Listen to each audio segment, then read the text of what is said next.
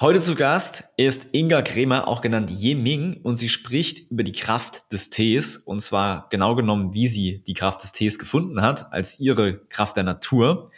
Und die Geschichte dahin führt uns im Prinzip von ihrer Antriebslosigkeit, das kennen ja viele, über viele, viele Länder, durch die sie gereist ist, über viele wichtige, tolle Sachen, die ich noch nie über Tee gehört habe, ähm, über Kampfsport hin zur Teemeisterin.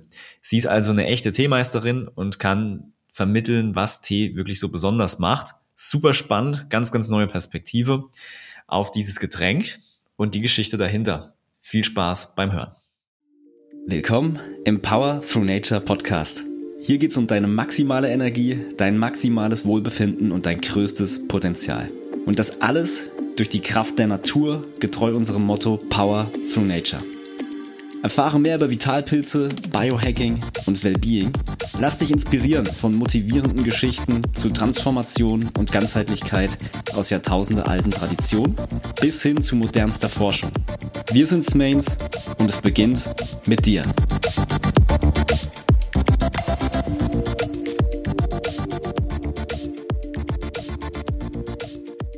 Herzlich willkommen, Inga. Mega cool, dass du da bist. Wie geht's dir? Hallo, mir geht's gut. Schön, dass ich hier sein kann. Ja, ja, sehr, sehr gerne.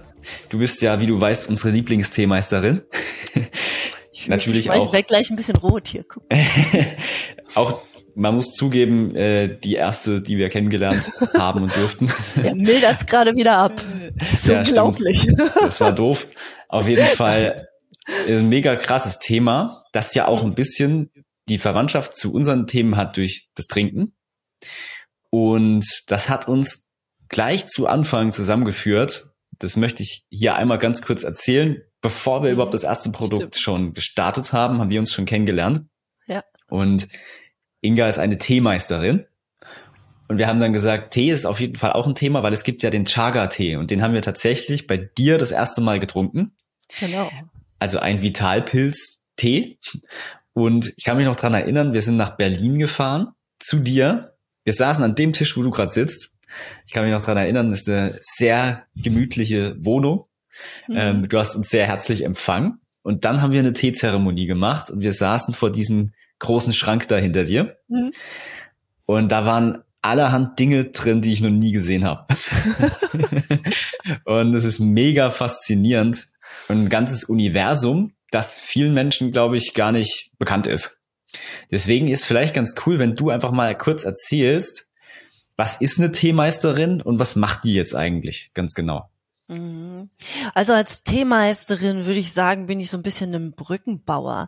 Ein Brückenbauer zwischen der alten und der neuen Kultur. Und ich glaube, dass wir heutzutage den Tee viel, viel mehr brauchen, als wir ihn damals noch, ähm, oder es ist moderner denn je, aber er ist langweilig, in Anführungsstrichen. Ich muss mal hier ähm, aber er ist für viele so langweilig. Und meine Aufgabe ist es, das Ganze ein bisschen moderner zu machen. Und diese alte Tradition, die es ja gibt, die ja hilfreich war. Ich meine, heutzutage Yoga, äh, Meditation kennt jeder, aber Tee kennt nicht jeder.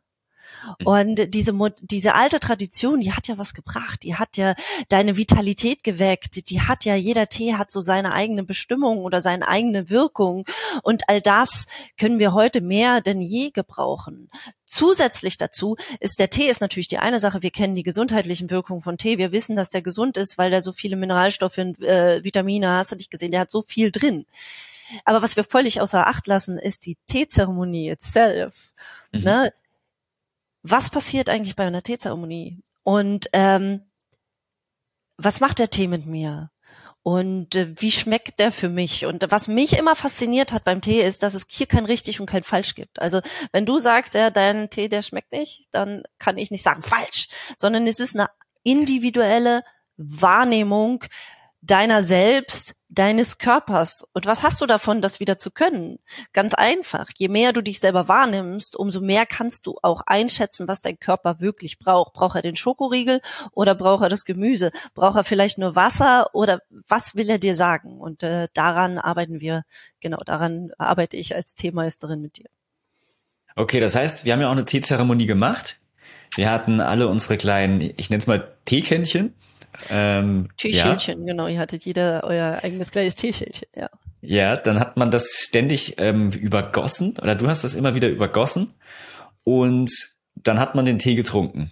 Und genau. was passiert jetzt, wenn wir das tun? So, also ihr, wir, wir waren ja, wir waren ja im Gespräch gewesen und was ja. hier passiert ist, wenn du mit Menschen Tee trinkst, es verbindet die Menschen untereinander. Mhm. Es verbindet die Menschen untereinander. Das ist ganz spannend, dass in Asien zum Beispiel in jedem Business-Meeting oder es gehört einfach dazu, der Tee. Denn was ja. passiert mit dem Tee? Der Tee gibt dir auf der einen Seite die Möglichkeit, dich zurückzuziehen auf höfliche Art und Weise und über Worte ganz anders nachzudenken, gibt dir aber trotzdem die Möglichkeit, im Gespräch noch mit, äh, noch mit teilzunehmen. Das war sehr, sehr spannend, als ich nämlich meine erste Teeschale hatte. Ich mochte ja. den Tee gar nicht. Okay. Jetzt musst du aber wissen, wo kam ich her? Ich habe vorher viele gesüßte Sachen gegessen mhm. und viel gesüßten Tee getrunken und viel auch, ähm, ne, wo kam ich her? Ich kannte diesen puren Geschmack gar nicht mehr. Ja? ja. Und jetzt sitzen nur alle an einem Tisch und jeder nimmt es so für sich wahr, hat also die Möglichkeit bei sich zu sein und sich dann mit den anderen auf neutrale Ebene zu verbinden. Es gab noch nie die Möglichkeit bei mir am Tisch, dass sich irgendjemand gestritten hat. Und wir hatten schon sieben Nationen mit fünf verschiedenen Sprachen äh, an einem Tisch mit allen großen Weltregionen, Religionen, Religionen. Ja. Und es kam, obwohl wir über Religion gesprochen haben, heißt ja immer, Religion und Politik, vergesst es, macht's nicht. Obwohl wir drüber gesprochen haben, war das immer ein Respekt, äh, respektvoller Austausch. Noch dazu, klar, der Tee gibt uns die Wirkung auf den Körper, ähm, macht uns, macht uns ein bisschen redseliger vielleicht sogar, so dass es einfach eine Verbindung schafft. Tee ist Verbindung. Sehr, sehr cool. Das heißt, Verbindung zwischen Menschen, Verbindung zu sich selbst, je nachdem, in welcher Form man eine Teezeremonie macht. Genau, also wir hatten wie gesagt die die äh, im Austausch gewesen, weil wir kannten ich kannte euch nicht, ihr kanntet mich nicht und darüber haben wir einen äh, super Einstieg finden können mit dem ja. Tee. Und dann eben auch in unser Gespräch. Das war eine, ich habe letztens erst wieder, das ist jetzt ein paar Jahre her, aber ich habe letztens die Stories wieder gesehen. Ja. Ja. Das war bestimmt das erste Podcast-Interview, was wir zu Smains das kann gemacht haben. Sein. Das kann ja. gut sein. Gleich live als Teezeremonie. War mega. Genau. Gibt's immer noch auf dem Podcast das Geheimnis des Tees.com. Da findest ja. du den Podcast. Oder sonst bei Spotify den Podcast Das Geheimnis des Tees. Ja, da gibt's das nämlich immer noch. Sehr, sehr sympathisches Interview gewesen, by the way. Ja, über Biohacking, Vitalpilze und sowas alles bei dir im Podcast. Ja, genau. Und jetzt bist du endlich bei uns. Ja, jetzt drehen wir die ganze Sache um. Sehr schön. Ja. Und alle, die es gerade sehen, wir haben, äh, man kann dir ja auch hier zugucken. Mega interessant. Du hast da auch so Wasser, würde ich vermuten, dass du in den Tee reinkippst und dann trinkst du den. Kannst du vielleicht nochmal ja. kurz bildlich beschreiben? Ich habe wahrscheinlich nicht die richtigen Begriffe gewählt. Was bei einer Teezeremonie, wie, wie, wie funktioniert das? Also die Teezeremonie ist die Schulung deiner Sinne. Mhm. Es beginnt sozusagen, dass ich morgens, also ich kann nehme dich mal so ein bisschen mit in meine persönliche Teezeremonie. Es beginnt ja. damit, äh, dass ich morgens den äh, Teeplatz sauber mache, also von Krümeln befreie, die Blumen richte, gucken, dass die auch äh, noch frisch sind. Dann beginnt es damit, mein Setting zusammenzustellen. Was benutze ich heute? Denn äh, die Keramik hat einen unmittelbaren Einfluss auf den Tee. Mhm. So, also ich muss mir hier schon, habe hier Gedanken, ich habe jetzt erstes Mal die freie Fläche. Also meine Augen sind schon mal relaxed. Die können relaxed sein, so viel wie möglich freie Fläche. Als nächstes setzt du dich hin und das Wasser beginnt langsam zu kochen.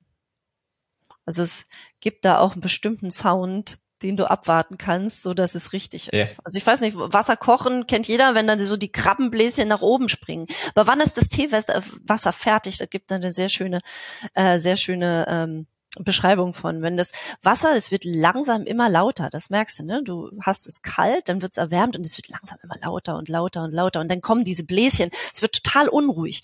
Und diese Unruhe, wir sollten niemals mit hohen Emotionen, egal ob Freude oder ähm, oder Traurigkeit oder Wut, sollten wir niemals Entscheidungen treffen. Und genauso solltest du dieses Wasser nicht auf deinen Tee gießen.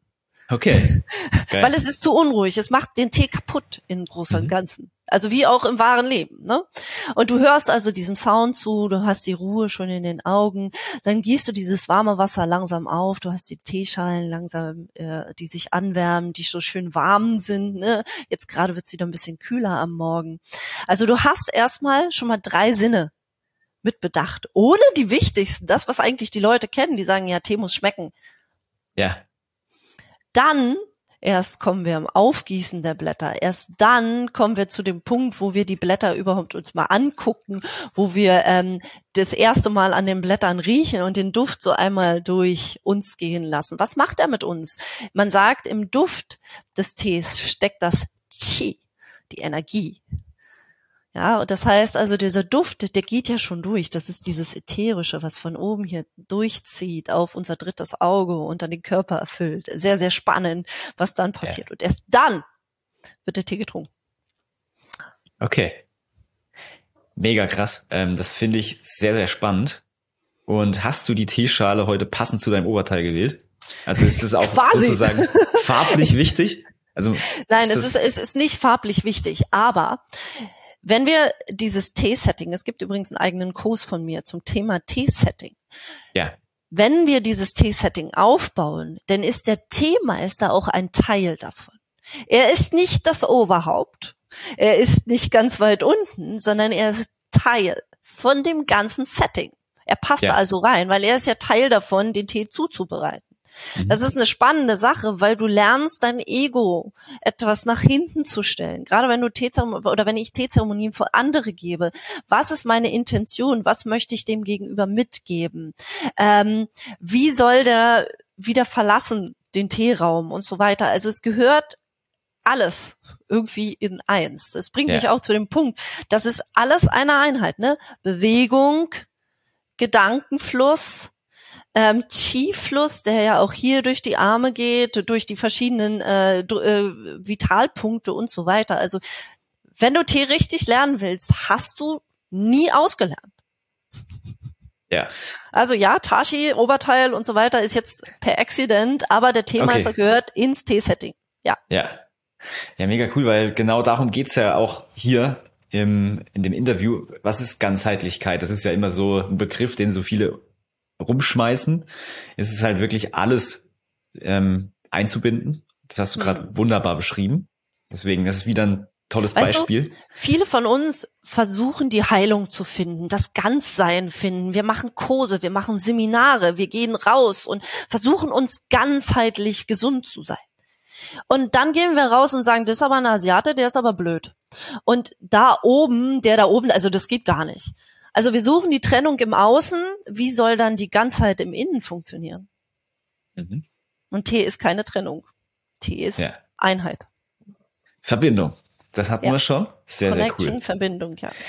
Mega stark. Jetzt hat jeder, denke ich mal, einen ganz groben Einblick bekommen. Was ist denn das jetzt überhaupt, was du so machst, tust? Und ähm, weil viele das vielleicht gar nicht kennen. Aber die große, große Frage, mhm. die sich da wahrscheinlich vielen stellt, ist, wie kommt jetzt eine junge Frau wie du dazu, das, ich sag mal, hauptberuflich für sich zu entdecken und zu machen? Also die, ich habe gesehen auf der Website, stand da, äh, dass das vor 23 Jahren angefangen hat. Das heißt, es ist durchaus ein bisschen eine Reise. Ja, und, definitiv ähm, ist es eine Reise. Was, wie hat das angefangen? Was war der Erstkontakt? Warum machst du das, was du tust? Also, ich da erzähle ich immer gerne die Geschichte, wie ich in den Tee gefallen bin. Also es war nicht der okay.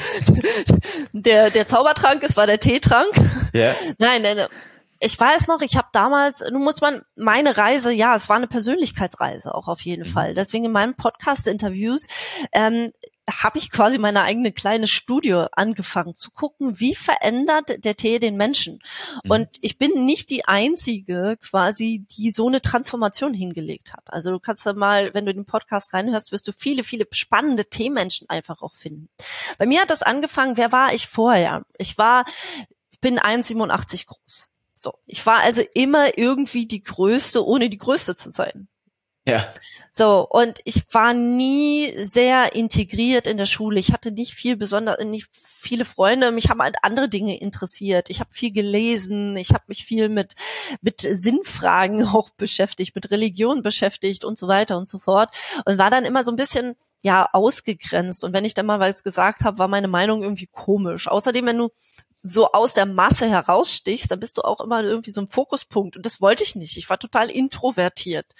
Ich wollte das nicht. Und dann hatte ich Angst, Dinge falsch zu machen von der Schule aus und so weiter und so fort. Also wer war ich vorher? Ich war ein ziemlich ängstliches, großes Mädchen quasi. Ja. Und dann kam ich, das wollte ich gerne ändern und mich hat Kung Fu schon immer interessiert, die Kampfkünste. Ja, die Mädchen Ja. dort damals konnten alle kämpfen. Das fand ich cool. Also habe ich angefangen mit meinem Studium. Ich habe Mediendesign studiert und habe angefangen, die Kampfkünste zu, zu lernen. Kung Fu im Speziellen. Ho Chuan. Sieht ein bisschen bescheuert aus. Affen-Kung Fu für eine Riesenfrau. Aber okay, ich wollte das lernen. Ich bin da auch durch. Und mein Meister Ja. hatte ein paar Ansätze gehabt. Und zwar der erste Ansatz war, er hat uns geprüft, ob wir wirklich lernen wollen. Das heißt, wir die ersten drei Monate standen wir nur im Mabu rum. Wer es kennt, das ist die Reiterstellung. Wir durften dann stehen, jeweils immer eine Stunde. Du kannst dir vorstellen, wenn du deine Muskeln noch nicht trainiert sind, dann äh, Ja. hm. So und durften zugucken, wie die anderen ihre Übung machen. Und was hat das mit uns gemacht? Also viele sind nach kürzester Zeit gegangen. Warum sollen sie für Stehen Geld bezahlen? War dann so die Frage. Aber ich wollte es ja unbedingt lernen. Und meinen Willen hat er dann mit, nur noch mehr getriggert. Ne? Jetzt Mhm. erst recht. Wenn du mich so behandelst, dann erst recht. Ich zieh das Ja. durch. Und es war tatsächlich so. Ich habe dann durchgezogen. Und dann dachte ich, yeah, jetzt kann ich anfangen mit Kung Fu. Ich will jemanden verhauen lernen. Nee. Bevor du nach außen gehst, also bevor du jemanden kaputt machen lernst, musst du erstmal lernen, wie du ihn wieder ganz machst. Also hat er uns gezeigt, die chinesische Wettkampfmassage, das Tuina Anmo, mit den verschiedensten Grund, äh, Grund äh, Punkten und so weiter, die Massagetechniken und so. So, und dann dachte ich, okay, ja, jetzt geht's los, es geht los, es geht los. Nee, denn bevor du nach außen gehst, musst du erstmal nach innen gehen. Und dann hat er uns das Tee gezeigt. Und ich erinnere mich an meine erste Schale, äh, als wäre es gestern. Ich fand die echt bäh.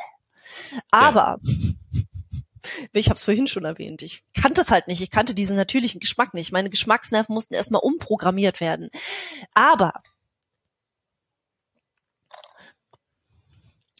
wie süß Ja. ist das denn bitte? Die Schälchen. Hältst du gerade hoch. Genau. Und ich halte hier gerade meine Teeschalen und mein, äh, das ist so klein und so filigran und so, so, so, so dünnwandig gearbeitet. Und das hat mich tatsächlich die erste Zeit beibehalten. Und dann gab es das und, dass ich am Teetisch mit meinen Brüdern und Schwestern, Kung-Fu-Brüdern und Schwestern saß und die plötzlich nach meiner Meinung fragten. Die wollten plötzlich wissen, was ich von dem Tee halte. Die ähm, wollten plötzlich wissen, was ich von dem Film eben gehalten habe. Und das kannte ich nicht. Mich, mir hat nicht Mhm. jemand nach meiner Meinung gefragt. Mich hat nicht jemand integriert in ein Gespräch bis jetzt. Und mich dann auch wahrgenommen. Und das war etwas, was mir der Tee eben, wie gesagt, diese Connection, diese Verbindung, die hat mich all die Zeit dabei gehalten und die hat mich dann in meine Neugierde gebracht. Dann daraufhin habe ich Chinesisch gelernt, darauf bin ich nach China gefahren, daraufhin bin ich durch Indonesien gezogen und habe die Teefelder besucht, die Tee, chinesischen Teefelder, mit Meistern mich ausgetauscht, nachdem ich die Sprache konnte. Vorher ging's nicht. Ähm, Ja. und so weiter und so fort. Der Tee hat die Neugierde in mir geweckt und hat bei mir eine Persönlichkeitsänderung, die wäre ohne den Tee höchstwahrscheinlich nicht in Kraft getreten. Ja, Wahnsinn. Das ist ja eine richtig coole Story. Hat ein bisschen was vom Karate Kid. Ein bisschen, ne? Ja, äh, mega gut. Bin dann auch auf den Wettkampf gefahren in China. Ja, Und äh, Also das war so, nee, tatsächlich dann nicht Kung Fu, weil von Kung Fu bin ich sehr krank geworden. wie geht Was das? ist passiert? Ja, genau. Das ist halt, ähm, wir dürfen, Frauen und Männer sind nicht gleich. So. Ja, Das ist körperlich schon alleine, sind sie nicht gleich. Und dadurch, dass ich sehr groß bin und dieses Hoch und Runter, das hat meinen Kreislauf nicht so ganz mitgemacht. Und nach drei Jahren oder so wirklich richtig hartes Tra- Training. Ich habe mit den Männern mitgezogen, ich habe mich selbst unter Druck gesetzt, mit den Männern mitzuhalten. Ähm, musste ich wechseln und ich habe dann, ich wollte aber auch nichts, ich wollte die Kampfkunst halt nicht aufgeben. Ne? Die Kampfkünste waren so cool irgendwie und bin dann zum Tai Chi. Aber Tai Chi war so, äh, dieses langsame, ach, das, wir gucken uns die Hand an. Blöd. Aber es gibt einen Stil. Es gibt den Chen Tai Chi. Chen Tai Chi und der ist dynamischer. Der hat ein bisschen was von Kung Fu. Mhm. Und den habe ich gelernt und dann war ich ein halbes Jahr und dann bin ich nach ein halbes Jahr habe ich den gelernt, dann bin ich nach China gefahren und habe einen zweiten Platz gewonnen. Das ist so, oh, das cool. war schon cool. Aber war das dann, das ist doch dann keine, kein Kampf, sondern dass man Ist führt dann so eine Form, Art ja. Kata oder wie, wie nennt man das? Äh, Kata, Kata, bei uns ist es eine Taulu und du machst eine bestimmte Bewegungsabfolge. Und hierbei ist es wichtig, vor allen Dingen, dass eben die, die Punkte hier alle mit, mit äh, in Bewegung sind und dass du halt ja. den ständigen Fluss mit drin hast. Ja, das ist äh, dann wichtig. Das kann man ja. dann als Kampfrichter auch bewerten. Weil ja. oft kann Tai Chi halt nicht bewertet werden, weil wir hier, äh, wir kennen die Katas, ne, dann zack, zack, zack, das ist ein Kampfsport und dann kommt der Tai Chist, ich nenne sie immer Tai Chist, und der macht dann so ganz langsame Bewegungen. Das yeah. sieht alles schön aus, aber so langsam, das ist doch keine Kampfkunst. Doch, Tai Chi ist eine der, der, der effektivsten Kampfkünste überhaupt, wenn du dich natürlich mit dem Kampfaspekt noch mit beschäftigst, ja. Ja. Ja, finde ich mega cool, weil ich habe auch als, ich weiß nicht, da war ich aber sehr jung, ähm, Karate angefangen. Das mhm. war auch ein Erlebnis. Und da auch schon so ein bisschen Sachen kennengelernt, die später jetzt, wenn man sich mit Pilzen beschäftigt, TCM etc., dann wiederkommen. Das heißt, da hat sich so ein mhm. bisschen der Weg auch geebnet. Vielleicht hab, bin ich deswegen auch offen dafür gewesen, weiß ich nicht.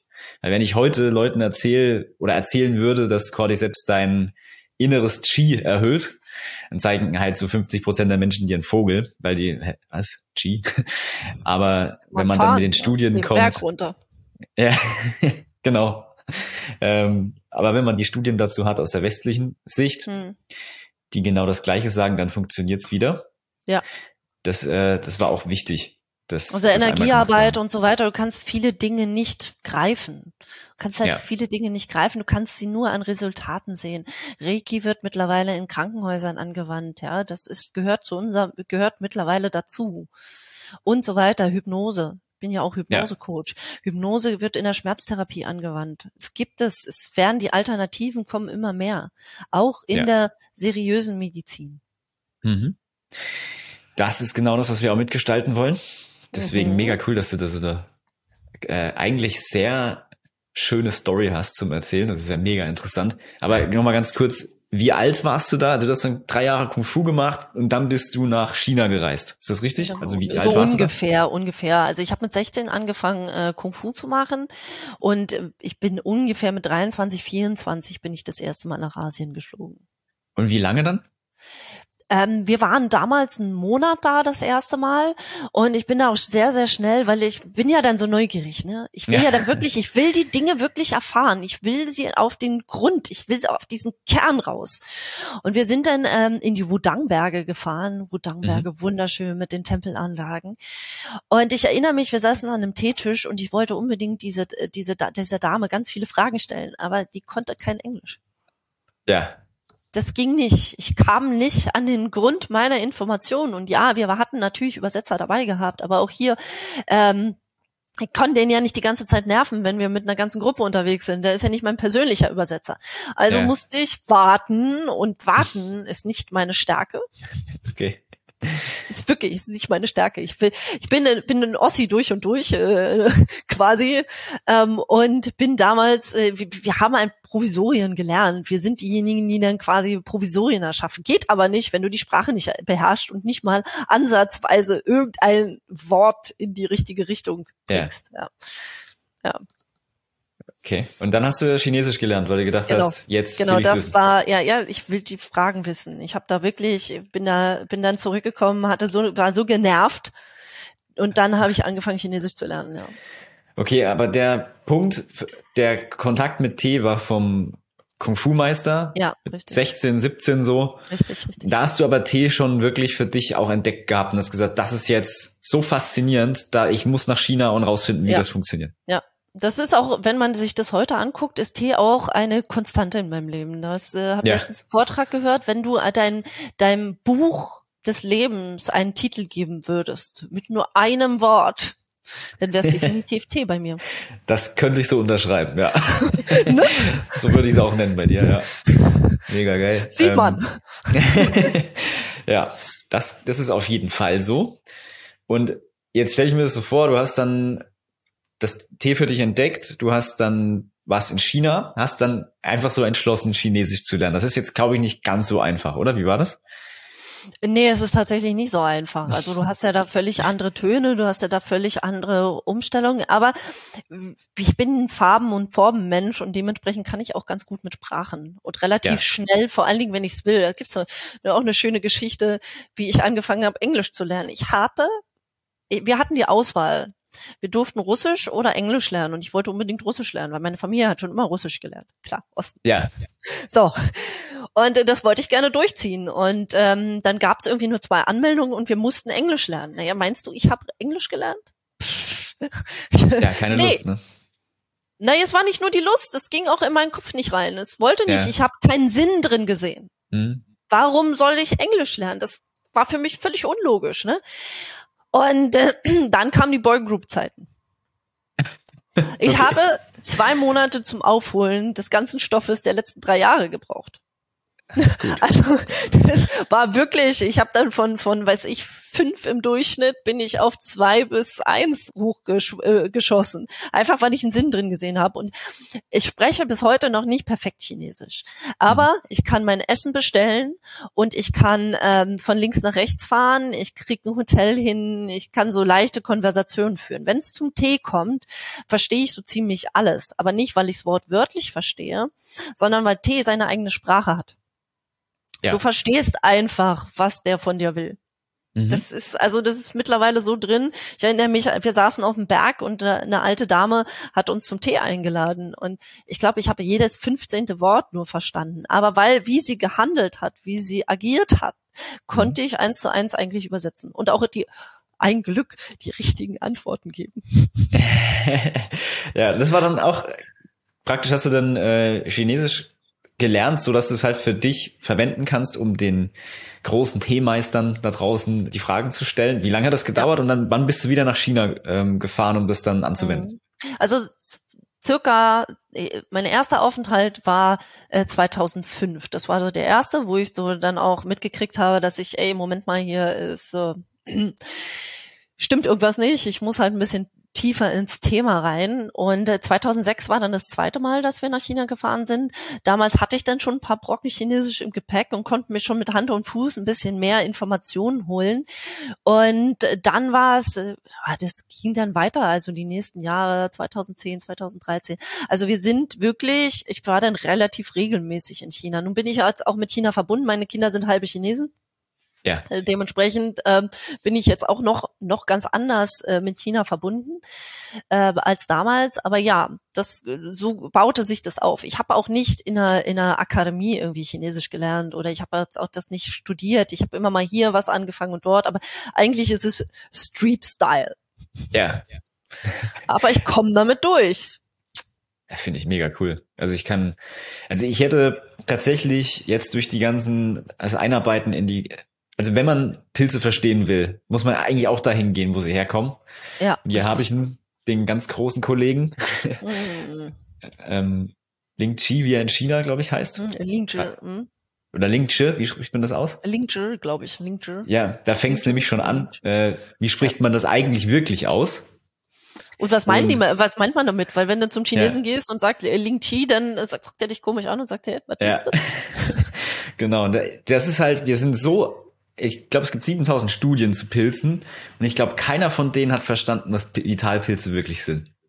Hm. Also was die wirklich machen. Ich meine, du kannst die westliche Medizin äh, oder die westliche Forschung wahrscheinlich beim Tee auch nimmt den Tee, hackt den auseinander und guckt, da ist Koffein oder Tein drinne, das, das, das und das. Aber das heißt, die verstehen ja nicht, was es wirklich ist.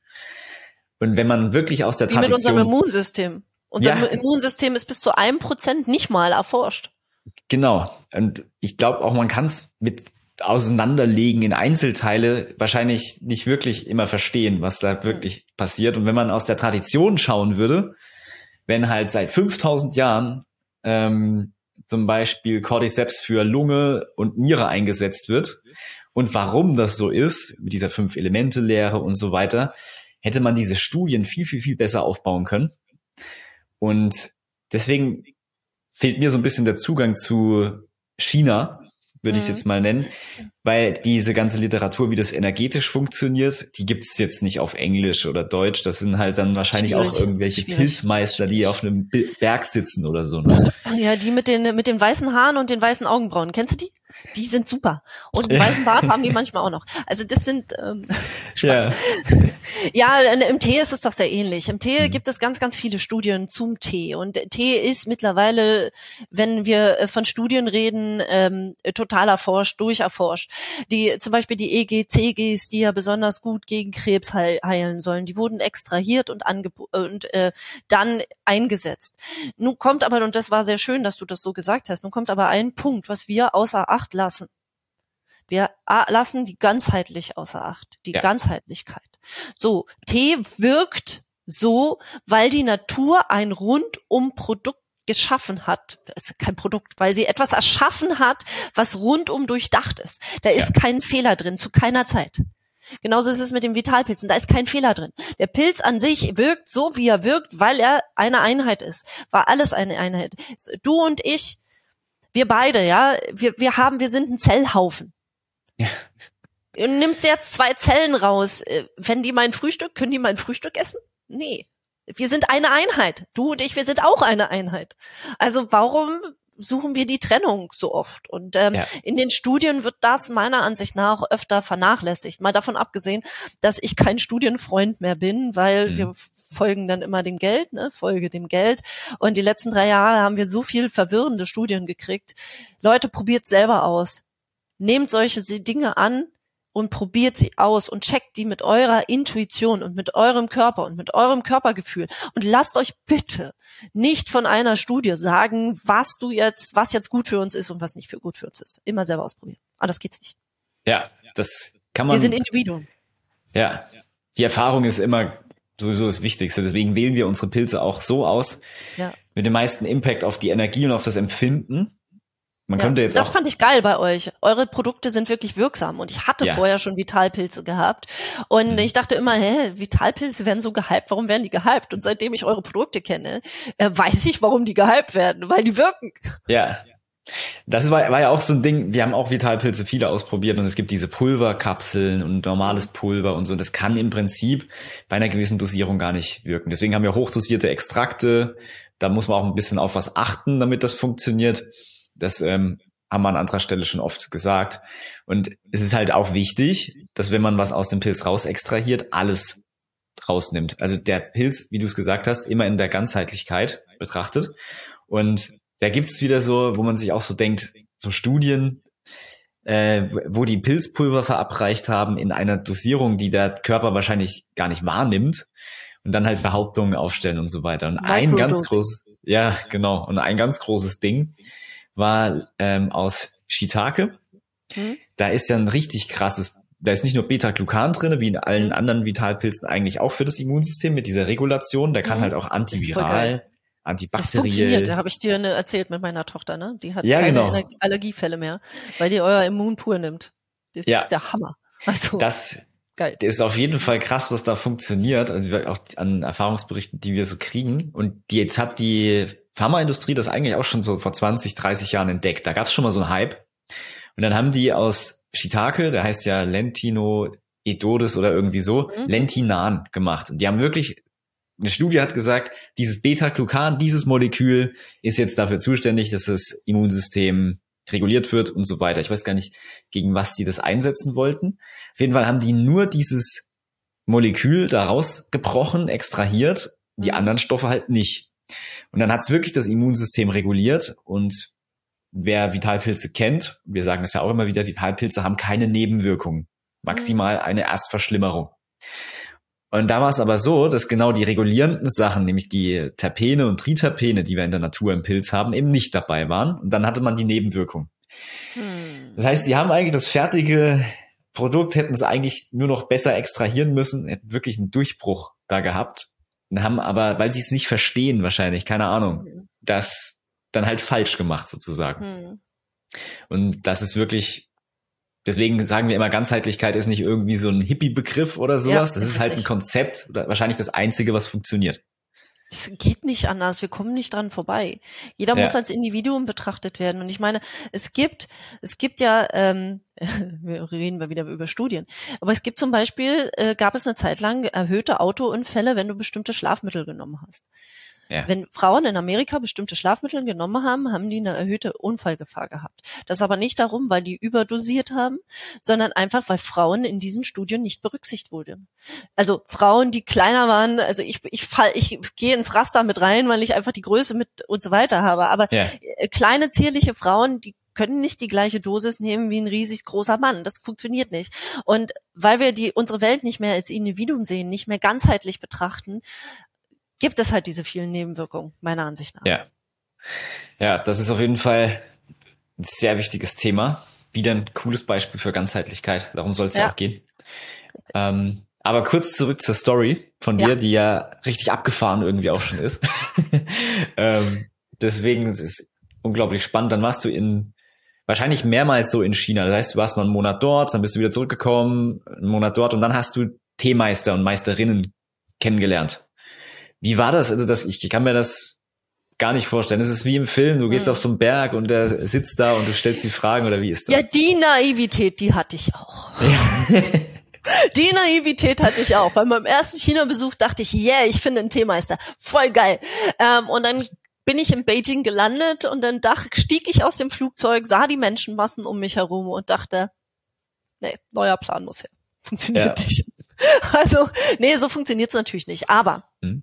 Wenn du dich ausrichtest in deinem Leben und auf bestimmte Themen fokussierst, und ich weiß nicht, du wirst es kennen, ähm, und dir bestimmte Dinge wichtig sind, dann ziehst du Leute an. Du ziehst Menschen an, die das Gleiche praktizieren oder die gleichen äh, Ideen haben oder die schon ein bisschen weiter sind und dir eben was beibringen können. Und natürlich darfst du dann auch in Aktion gehen. Bei mir ist es zum Beispiel so, dass ich, egal wo ich rein, in welchem Buchladen ich reintreffe, ich finde die Teebücher und das ohne Brille. Mhm. Oder in Portugal. In Portugal, äh, in einem kleinen Dorf gab es nur einen Asialaden mit nur einer Teekanne. Die ist jetzt in meinem Schrank da hinten. Na, also so eine Zufälle passieren dir halt. Wenn du dich etwas committest, dann findest du das immer wieder. Und dementsprechend war es eben so, dass ich klar, ich bin in die Teefelder gereist, ich habe die, die Teebauern getroffen, ich habe mich mit denen unterhalten, wir haben zusammen Tee getrunken. Das waren sehr spannende Sachen und ich habe ich, was ich wissen wollte, wirklich, wie, wie, wie ist der Prozess des Tees? Was, was mhm. braucht es alles, damit der hier in meinem schönen rosa Gaiwan, der passend zu meinem T-Shirt ist, passt? Ja, yeah. das war so, das war so die, die, die Intention und des, deswegen sie sind dann irgendwann auf mich zugekommen und dadurch, dass ich noch mehr lernen wollte, gab es dann halt den Podcast.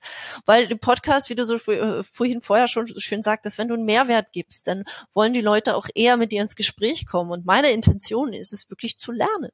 Es ist ja. gar nicht äh, rumzulabern, sondern wirklich zu lernen und zu gucken, wie, wie sieht die Sicht des anderen aus, um meine mehr zu vervollständigen oder äh, mich da abzugrenzen und sagen, nee, so sehe ich es nicht. Aber nur zusammen lernen wir halt. Ne?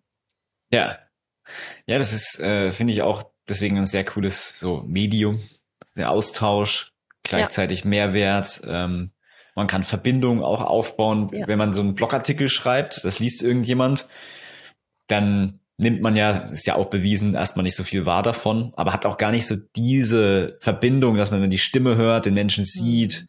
und auch so aus seiner, wenn du jetzt so deine Geschichte erzählst und so weiter, ist das, denke ich, auch für viele so ein, eine Verbindung, wenn die sagen, boah, ist ja mega krass oder ich, damals hatte ich auch ähnliche Ideen und wollte was erkunden und so, hab's vielleicht nicht mhm. gemacht.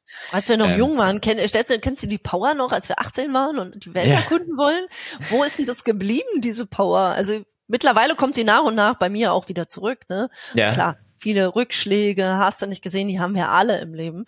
Und äh, die werfen uns so manchmal zurück. Aber äh, diese Power, die wir damals hatten, wir wollten doch alles verändern. Kennst ja, das stimmt. Da war noch massivst Energie dabei. ähm, aber klar, das, das verändert sich alles oder es wird dann realistischer. Ja. Durchdachter, realistischer, genau.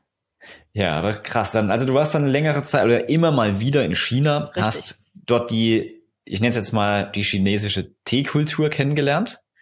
Und jetzt mal so, da gibt's ja ganz, ganz, das ist ja anders als bei uns. Also wenn jetzt, wenn wir über Tee sprechen, dann reden wir ja jetzt nicht über das, was bei uns im Regal, diese äh, Teebeutel und, und dieser ganze Kram, das ist ja ein bisschen genau. was anderes. Ja. Das sind ja im Grunde genommen Pflanzen, die mhm. Tein enthalten. Mhm. und da können wir gleich, vielleicht gleich nochmal direkt drauf kommen.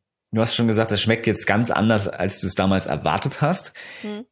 Was ist jetzt, du bist jetzt zu dem Teemeister dort zum Beispiel gekommen und du wolltest die Teekultur kennenlernen. Wie machen die Chinesen das im Alltag? Also trinken die jetzt dreimal am Tag einen Tee oder machen die jetzt einmal pro Woche eine Zeremonie? Was ist für die im Leben Tee an sich? Äh, Tee ist Leben. Ja, also äh, du, du kannst äh, und auch hier, du kannst es nicht trennen. Also mhm. äh, im Durchschnitt in China trinkt jeder Tee. Die trinken ja. jetzt ein bisschen anders. Man nennt es Grandpa Style, Lauren Cha. Das heißt, du hast ein Glas dieses Glas füllst du mit Teeblättern und dann gießt du das heiße Wasser immer wieder auf und trinkst es immer den ganzen Tag. Ah ja, okay. So, also du hast deinen Tee immer dabei. In China gibt's an jeder Ecke heißes Wasser. Wir brauchen nicht, nicht über die Wasserqualität reden, aber es gibt überall heißes Wasser. Es gibt überall zu kaufen so eine kleinen Thermobecher, wo du deine Teeblätter reinschmeißen kannst. Du kriegst an jeder Ecke kriegst du Tee. Ob es jetzt Cold Brew ist, ob es ähm, Tee in Flaschen ist, was auch immer. Du kannst die Möglichkeit immer und überall Tee zu, zu, zu, mhm. zu bereiten. Deswegen, Tee ist Leben in China. Und es gehört auch zum okay. Leben dazu. Und das ist der Unterschied. Da können wir gerne in den Unterschied zwischen Europa gehen und ja. äh, und und Asien, weil das ist so, das ist so krass. Also in China gehört Tee zum Leben dazu. Tee bedeutet Vitalität, Lebensfreude, auch Geselligkeit, Connection, Zusammensitzen. Lerne ich übrigens jetzt bei vielen jungen Leuten. Ich war letztens in Prag und habe äh, eine junge junge Gruppe, wenn die 17, 18 waren die alt, von ähm, Jungs in einem Teehaus getroffen. Und ich habe die gefragt, warum trinkt ihr denn Tee? Ja, weil wir zusammensitzen. Wir sitzen zusammen, wir chillen, wir sprechen, wir quatschen. Also es wird immer jünger. Ja. Und äh, genau das ist, wie gesagt, das ist in China, es gehört ins Leben. Vitalität und so weiter. Tee ist keine kurzfristige Lösung. Also einmal einen Tee getrunken, du wirst deine Krankheiten nicht heilen. Du wirst auch nicht in die Vitalität kommen. Das heißt aber, wenn du, wenn du jetzt beginnst, Tee zu trinken, jeden Tag, dann kannst du deine Gesundheit erhalten. So, mhm. und in Europa trinkt man Tee wann? Na? Abends. Abends, Früchtetee hat ja nicht besonders viel Koffein, aber vor allen Dingen, wenn ja. man krank ist. Ja, gut, das stimmt, ja. Ich hatte letztens in, im Supermarkt eine Begegnung, ich hatte Goji-Beeren gekauft und ähm, die Frau fragte mich, ob die denn schmecken und ich sag, ja, die kannst du so essen, aber du kannst sie auch als Tee aufgießen und es war im Sommer. Nee, sagt sie, also äh, Tee im Sommer, das trinke ich nicht und erst wenn ich krank bin. Ja, das haben wir auch schon so wahrgenommen. Ähm, auch der Kakao zum Beispiel, ich weiß gar nicht, das war auch eine große Gesundheitsexpertin. Ja, aber Kakao im Sommer, pff, das ist doch viel zu warm. Das machen wir dann im Winter. Und dann kannst du ja Kakao auch kalt machen im Endeffekt. Das ist ja völlig egal. Aber es ist immer so, in, es muss immer so ein, so einen Nutzen haben. Ähm, und zu ganz bestimmten Kurzzeitnutzen. Aber ja. guckst dir an. Ich meine, wir nehmen Aspirin, wenn wir Kopfschmerzen haben. Wir gucken nicht hin, wo kommen die Kopfschmerzen. Ja. Ne, wir nehmen, wenn wir irgendwo einen, äh, Infekt haben, nehmen wir schnell eine Ibo, damit wir schnell widerstehen können. So muss immer eine schnelle Lösung her. Und das ist Tee nicht. Das tut mir leid. Also wer eine schnelle Lösung will, der wird das nicht im Tee finden. Ja. Also es ist wirklich in China, und das bringst du als sozusagen auch mit eine Art ja. Lebensart, ein Lebensgefühl. Es ist eine auch. Lebensart, genau. Es ist ja. eine, es ist eine Lebensart. Der Tee gehört, wie gesagt, immer dazu. Dazu gibt es natürlich die Grüntees. Die werden schnell aufgebrüht. So eine Teezeremonie ist dann schon sehr speziell. Also das macht ja. auch nicht mehr jeder in China. Und so wie ich sie heute lehre, ist sie auch nicht mehr in China. Denn okay. natürlich, ich war in Indonesien, ich war, ich habe mein, mein Meister ist damals nach Taiwan ausgewandert. Taiwan ist halb japanisch, halb äh, chinesisch gewesen lange Zeit. Ne? Das heißt, sie sind sehr influ äh, influenced, äh, beeinflusst quasi, ja. so haben sich gegenseitig beeinflusst. Und wenn ich mir so die chinesische Teekunst angucke, hm, in den Zeiten, wo ich da war, da war es sehr oberflächlich. Aber warum? Kulturrevolution, alle sind nach Taiwan abgehauen, in Taiwan wurde es nochmal weitergelebt und in China wurde es halt kaputt gemacht. Und das kommt erst jetzt nach und nach wieder, dass es so einen Zugang wieder ins Volk findet. Tee war okay. immer da, aber die mhm. Teezeremonie speziell die kommt jetzt erst wieder. Also so, so durch den nach. Kommunismus so ein bisschen verdrängt oder ja, kann man, sie haben ja alle Tempelanlagen äh, kaputt gemacht, sie haben die Musiker rausgeschmissen, beziehungsweise in, äh, ja. Die Idee der Einheit war gut, aber die De Idee der Einheit an sich haben wir ja auch, Ganzheitlichkeit. Aber das heißt nicht, dass du jemand anders lower machst, sondern dass du jeden in sein Potenzial bringst. Na, die haben auch jeden integriert. Wie hm. fragt, ist ja. nur sehr fraglich, ne? Also nee, aber jeden in sein Potenzial bringst. Ne? Mhm. Das war halt nicht gegeben. Deswegen hat die äh, Kulturrevolution, hat die schönen Künste, die über all die Jahrtausende entstanden sind, hat ihnen sehr, sehr geschadet. Ein Glück, wie gesagt, konnten viele Chinesen damals noch ähm, Fuß fassen in Taiwan oder auch in Vietnam, so dass diese Kunst erhalten blieb. Ja, das ist gut. Okay. Das bedeutet, kann es vielleicht daran liegen, dass wir das in Europa nicht so haben, weil hier einfach der Tee nicht gewachsen ist? Wir haben in Europa mittlerweile in Schottland, wir haben in, in Holland, wir haben selbst in Deutschland, wir haben in, in wir haben überall Teeplantagen, nur mal das so als Was was als wächst da für, was ist das für eine Teesorte oder wie kann man das Ne, das also Tee stammt von einer Pflanze. Das ja. ist die Camellia sinensis, beziehungsweise eine Unterart ist die Camellia assamica. Also man kann sagen, Tee von der Teepflanze ist eine Kamelienart. Mhm. Die Japonica kannst du nicht trinken, solltest du auch nicht trinken, schmeckt nicht. Aber es sind so zwei Grundstämme. Und okay. dann gibt's viele Variationen und so weiter und so fort. Also die beiden Pflanzen wachsen auch bei uns in Europa. Ja. Okay. Und die werden, und aus diesen Pflanzen, je nachdem wie du es verarbeitest, wird dann verschiedene Teesorten hergestellt. Also ist das Argument hinfällig, weil hier wächst er auch. Ähm, es ist aber eine andere Kultur. Aber ich meine, bei Vitalpilzen genauso. Wir haben ja verschiedene Pilze bis ziemlich genau vor 2000 Jahren verwendet. Dann mhm. kam so das Christentum auf und so ein bisschen Verdrängung in auch die ganze, würde ich jetzt mal so sagen, traditionelle europäische Naturheilkunde, kann man ja auch TEN ja. abkürzen, ist mhm. ja so ein bisschen weggegangen, kann man mal so mhm. sagen. Ja, dann kam die Medizin nach und nach. Können wir jetzt Verschwörungstheorien anführen, machen wir aber nicht. Nee, kann jeder selber gucken, wie das so war. Genau. Aber Ötzi hatte einen Pilz dabei, hm. den ähm, Zunderschwamm, genau. Wurde damals ja. einmal für Feuer eingesetzt, weil das sehr trocken war. Es ist immer ein Zunder mhm. dabei. Aber er hatte, glaube ich, auch ein Nierenleiden oder ein, eine ganz bestimmte Krankheit, wo tatsächlich Zunderschwamm auch hilft. Da kann man eben auch davon ausgehen. Das Wissen gab es. Es wurde aber auch so ein bisschen weggekehrt. Könnte das beim Tee ähnlich gewesen sein? Also wurde vielleicht so über die Jahrtausende auch europäisch Tee getrunken und so weiter und dann nicht mehr? Mm, nee, also Tee ist, äh, ist tatsächlich eine Pflanze, die von oben nach unten kommt sozusagen, also über verschiedene Wege. Also klar, wir haben Teetraditionen. Wir haben die äh, Tradition, die englische Tradition, ganz klar. Wir haben die Ostfriesen, die schon. Mhm. Aber Tee an sich ist jetzt für uns nicht bei uns gewachsen. Also ist nicht bei uns gewachsen. Die Teepflanze so ist rein aus Asien okay. äh, mitgekommen. Ja. ja. Dann hätten wir das also im Prinzip kann man sagen, China ist da schon so die Hochkultur des Tees. Kann man so sagen. Und ja. dann bist du, hast das so ein bisschen kennengelernt, beziehungsweise sehr intensiv und bist dann auch nach Indonesien mhm. gegangen. Was ist da jetzt der Unterschied? Warum und wann bist du da hingegangen und warum? Na, Indonesien hatte mich, äh, ich war mit einem Indonesier verheiratet. Okay, und das macht Indonesien, dann Sinn. und Indonesien ist dementsprechend äh, war dann unser äh, unser äh, Reiseziel gewesen und es gibt dort vor Ort natürlich Tee. Indonesien trinkt auch sehr viel Tee. Indonesien mhm. an sich trinkt aber aromatisierten Tee und das war jetzt nicht ganz so meins. Nichtsdestotrotz okay. haben wir eine Teeplantage gefunden, wir haben sie besucht und wir waren dämlich. Äh, so mein Tipp für alle, die nach Indonesien oder in ein muslimisches Land reisen. Indonesien ist eines der größten muslimischen Länder, ist das größte muslimische Land überhaupt. Okay mal wissen, besucht nicht an einem Freitag eine Teeplantage. Freitag ist wie okay. Sonntag.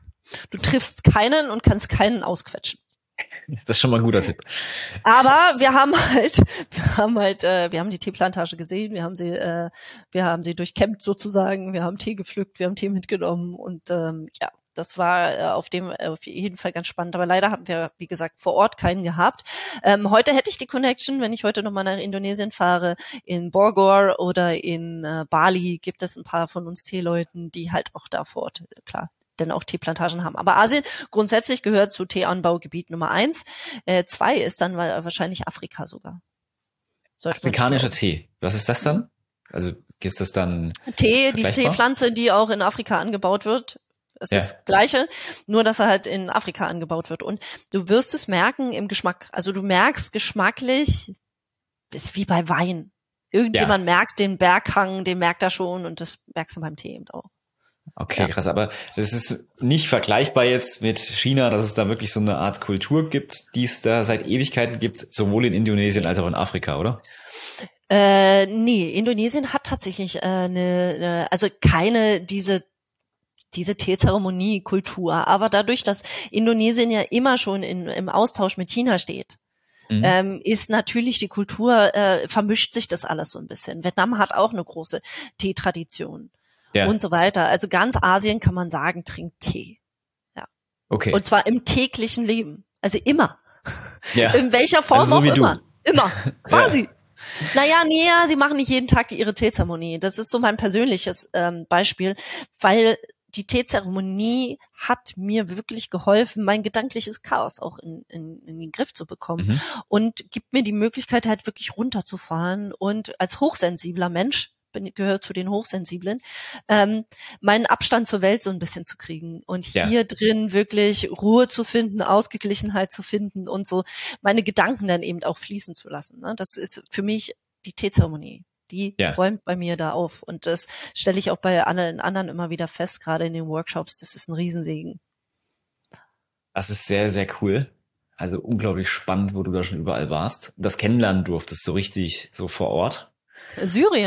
Hm. Hm. Wusstest du, dass Syrien eine eigene Teetkultur hat? Das hätte ich auch nicht gedacht. Ich war damals in Damaskus yeah. und lauf so durch die Straßen. Guck so, Moment mal. Kennst du doch? Da hatten die so eine Kalebassen stehen mit Bombilla. Und zwar hatten die Mate-Tee. Warum Ganz kurz, kannst du das kurz erklären? Was ist Mate-Tee? Genau, das sind, das, ist, das sind die traditionellen Gefäße, äh, die eigentlich in Südamerika verkauft werden für Mate-Tee. Mate-Tee ist kein Strohhalm? richtiger. Genau. Ja. Mhm. Genau, das sieht immer so aus, als wärst du der Uste Kiffer, wenn du das Ding. also irgendwie sieht das immer total chillig aus. Ja. Ähm, und das hatten die dort. Und dann ich wollte ich wissen, warum, da, da wächst doch gar kein Mate. Mate kommt in, aus Südamerika, ist keine Teepflanze, muss man dazu sagen, aber eben sehr, sehr hoch auch in Koffein. Also ja. einen sehr hohen Koffeinanteil. Und ähm, schmeckt durchaus gut, wenn man die gute Qualität hat aber mhm. okay. Und ich wollte halt wissen, woher kommt das? Und das war sehr, sehr spannend, weil auch da wieder so ein bisschen durchgefragt durch die Kultur. Und zwar sind viele Syrer damals nach Südamerika gegangen, haben dort gearbeitet und kamen dann wieder zurück. Und sie haben halt dieses Mate-Getränk, was sie ja frisch im Kopf macht, was sie ja wirklich ähm, ausgeglichen macht auch, haben sie so zu schätzen gewusst, dass sie das mitgenommen haben. Und deswegen kriegst du in Syrien, und es gehört mittlerweile, oder gehörte, ich weiß nicht, wie es jetzt aussieht, ähm, zur Tradition mit dazu, ja türkische Teekultur cool. auf dem Dorf, wenn dann diese riesen Fladen mit Brot gebacken werden mhm. und daneben der die die Doppelteekanne schon aufgesetzt ist mit fünf Stücken Zucker in so einem kleinen Glas ja, und ja, genau. so weiter und so fort. Ja, ja. Schwarztee, oder? Schwarzer ja, Tee. das ist Schwarztee. Ähm, in der Türkei ist es immer so, dass wenn du in dem Laden sitzt quasi und dann bringen sie dann fragen sie dich, ob du Tee möchtest. Und ähm, mir ist es ein paar Mal passiert, dass ich gucke mir den Tee an und denke, rieche so und dann habe ich ihm gesagt, ey, ich hätte gern frischen Tee. Ja. Dann hat er mich angeguckt, woher weißt du das? Ja, okay. ne, wenn du dann irgendwann, kennst du deine Pappenheimer und die Tees. auch, ne? Ja, jetzt wo du es sagst, ich, das war aber jetzt Ewigkeiten her, ähm, auch als Kind irgendwie in Ägypten und da wurden wir auch in so ein Geschäft, irgendwas wollten wir kaufen, ich weiß nicht was. Und da haben wir alle Tee bekommen, schwarzen Tee mit übel viel Zucker. Ja, und Minze wahrscheinlich, weil ja, das wird sowas. da unten getrunken. Genau. Ja. Also Minztee wird getrunken, ja. Dort auch sehr spannend, auch da durfte ich mal reingucken in den Hintergrund. Mhm. Ähm, die, die, kochen das richtig mit, die kochen die Grünteeblätter aus und setzen dann die Minze erst später rein und die kochen auch schon den Zucker mit. Da gibt's, äh, es gibt auch einen Unterschied okay. zwischen ähm, Algerien und Tunesien im Tee kochen und da sind die sich auch sehr, sehr pingelig. Also man muss erst die Blätter reinmachen und hier muss man erst das Wasser erhitzen. Also das ist ein ganz wichtiger Unterschied. Ah ja, das ist ja krass. Das ist ja aber cool zu wissen wenn da jeder so seine Eigenheiten hat. Ja, jeder hat da seine Eigenheiten. Ich meine, wir in Deutschland haben eine große Teetradition. Wir haben die Ostfriesen, wir haben den Ostfriesentee und auch da gibt es eine Teezeremonie. Wir haben Erzähl. unsere eigene Teezeremonie. Ja. Und zwar hast du diesen stark aufgebrühten, und ich will mich jetzt äh, nicht zu weit aus dem Fenster lehnen, weil ich mich nicht ganz so gut damit auskenne. Ich bin halt da keine Zeremonienmeisterin. Aber du hast diesen stark gebrühten Schwarztee, der meistens aus einer Assam-Mischung besteht, ähm, Schwarztee aus Indien. Okay. Ähm, der wird relativ stark aufgebrüht und dann kommt erst so ein Klunche rein, das ist Kandiszucker, der wird unten reingelegt. Dann wird langsam der Tee aufgegossen und dann kommt oben Sahne rein. Mhm. Und die Sahne kommt zum Schluss und die flockt dann so aus. Und man sagt, so der erste Schluck ist so dann die Sahne, so das Sahnige vom Leben. Mhm. Und äh, auch das Bittere, ne, weil jetzt kommt der Tee ja durch. Und je mehr, weil du rührst nicht um, das muss man wissen, du rührst nicht um. Und je mehr Tee du trinkst, umso süßer wird der Tee, weil klar unten ja, der Zucker dann sitzt. Also ja. wie im Leben. Je mehr du durchgehst, je mehr du durch deine Ängste gehst, je mehr du durch de, mit deiner Persönlichkeit wächst, umso mehr erreichst du die Süße des Lebens. Aber fängst du mit der Süße an, wird's zum Schluss bitter. Oh, das ist aber cool. Das wusste ich nicht. Das ist ja mega krass. Das ist in Deutschland im Prinzip. Aber wie kann man sich das vorstellen? Also gibt's da jetzt auch ähnlich äh, so Teemeister oder oder wer führt dann das nicht. durch? Also ne, das wird dann, also das kann jeder dann quasi selber machen. Also ich glaube, ja. wenn du, ich spreche jetzt nur, aus, ich spreche nicht aus Erfahrung, sondern nur aus ja. meiner, äh, ne, ich war noch nicht in Ostfriesland und ich habe noch, okay. ich habe bis jetzt nur einmal solche Tee getrunken und der wurde für mich zubereitet und dann wurde mir gezeigt, auf was es wirklich ankommt. Und sonst cool. denke ich, dass du das wirklich dir selber aufgießen solltest, sogar, weil du packst, du platzierst dein Stückchen Zucker drin, du, du platzierst deine eigene Süße dort drin, dann gießt du ja. langsam den Tee auf, wenn die, äh, die, die Dampfwolken so hochkommen und dann die Sahne, die so ausflockt, wie sie denn, äh, das sieht total schön aus, ähm, mhm. wie so Wolkenmeer. Und äh, deswegen glaube ich, dass du das wahrscheinlich, der Prozess ist das Wichtige, ne? Weil wenn du anfängst, diesen Zucker da reinzulegen, und dir dann schon vorstellst, ach, wie schön wird der Tee, dann hast du auch Bock, den Rest noch zu machen. Ja. ja das ist ja mega spannend. Also ich glaube, jetzt versteht man auch immer, immer mehr, was jetzt überhaupt Tee bedeutet. Tee ist viel mehr als nur ein Getränk. Ja. Es ist das älteste, vielfältigste und gesündeste Getränk der Welt. Und jetzt würde jemand sagen, okay, aber da ist ja noch Wasser. Ja, aber wir haben die ja. Vielfalt. Ja. Vielfalt. Darum geht's. Du machst aus einer Pflanze grünen Tee, weißen Tee, gelben Tee, blauen Tee, Oolong-Tee, schwarzen Tee und roten Tee. Ja, das ist die perfekte Überleitung, weil das ist jetzt nämlich genau die Frage, wenn man sich da so umguckt. Du hast jetzt gesagt, das ist eine Pflanze. Eine Pflanze. Ich habe aber Sencha, Oolong, Jasmin, äh, Assam und wie die alle heißen. Man ist ja schon ein bisschen vielleicht auch überfordert. Wenn das jetzt eine mhm. Pflanze ist, wo kommen dann die Unterschiede her oder was ist dann der Unterschied? Kann man das kopieren oder? Ja, man kann so, man kann das so ein bisschen, ein bisschen einteilen. Also ein Sencha ist natürlich aus Japan. Das ist, äh, ja. ich nenne das immer ganz schön äh, China und Japan. Die Chinesen sind die, ähm, die die neue Innovationen reinbringen, die äh, mit den Teepflanzen variieren, die Kreuzungen entstehen lassen, die super viel ausprobieren ähm, und die äh, irgendwie, äh, man, man nennt sie einen Haufen. Lasst es mich so sagen. Mhm. Und die Japaner sind die super strukturierten. Das sind die, die, die wirklich die Kunst perfektionieren. Also da okay. ist dann mit der Zeit wird es immer perfektioniert. Aber dadurch gibt es dort drüben nicht ganz so viele Erfindungen wie in China mit neuen Tees. Also ja. beides hat mhm. so seinen Vorteil. Und der Center ist quasi aus, aus Japan, kann man so sagen. Und äh, dann haben wir den grünen Tee aus China. Das ist schon mal regional komplett unterschiedlich. Dann in der Zubereitungsweise von einem grünen Tee, der eine wird gedämpft, der andere wird geröstet und so weiter und so fort. Und dadurch entstehen Geschmacks äh, Geschmacksvielfalten. Wenn wir jetzt in den weißen Tee, weißer Tee gehört zu den einfachsten Tees überhaupt. Du nimmst den Tee, du pflückst ihn, du legst ihn aus und lässt ihn in der Sonne trocknen. Das ist ja. der Grundgedanke beim weißen Tee. Schwarzer Tee muss oxidiert werden, 100 Prozent oxidiert. Ähm, oder roter Tee, in China heißt es Hungta. Hungta heißt roter Tee, weil die Tassenfarbe eher orange-rötlich ist. Und schwarzer Tee sind dann zum Beispiel Pu'er-Tees, wie der hier, wo die Farbe wirklich richtig, richtig schwarz wie Kaffee ist. Ja. ja. und äh, das sind so, das sind so die, die Unterschiede. Also du hast vor allen Dingen in der Verarbeitung und in der Region die Unterschiede. Und die machen so einen kompletten Unterschied. Tee ist eine Erfahrung. Tee ist, gibt dir, schenkt dir eine Erfahrung. Und mhm. ähm, genau daran arbeite ich. ich. Ich arbeite vor allen Dingen daran, den Menschen neue Erfahrungen zu kreieren. Vielleicht mhm. ein bisschen zurückzureisen. Also viele sagen, oh, so eine Teezeremonie ist total magisch, ähm, weil sie plötzlich dieses runterkommen und dann natürlich das schöne kleine Teegeschirr, die äh, Bewegungen, die dazugehören, dieses eigene Eintauchen. Ähm, aber es gibt ja auch eben eine Erfahrung und auf dieser Erfahrung kannst du dann aufbauen. Ja. Ja, also es ist wirklich ähm, der Tee, je nachdem, wo er herkommt, hat halt ja. andere Bezeichnungen, wird anders zubereitet ja. und hat dann auch eine andere Wirkung in der Zeremonie ja. zum Beispiel. Könnten ja, wir, total. Ja, könnten wir da jetzt zum Beispiel nennen, was passiert jetzt oder was wäre anders, wenn ich jetzt den japanischen äh, Sencha im Gegensatz zum Oolong zum Beispiel trinke? Was wäre jetzt so ein mhm. Unterschied? Um also Sencha, um so, so, ein bisschen in die energetische Wirkung mhm. reinzugehen. Mhm. Also Sencha wird grundsätzlich nicht so heiß aufgegossen wie ein, äh, also einfach mal jetzt die realistischen Fakten, er wird nicht so heiß aufgegossen, dadurch gibt er ganz andere Vitamine und Spuren in deinen Tee mit rein. Mhm. Der Oolong, der wird durchaus sehr, sehr heiß aufgegossen, hat dann nicht den Effekt.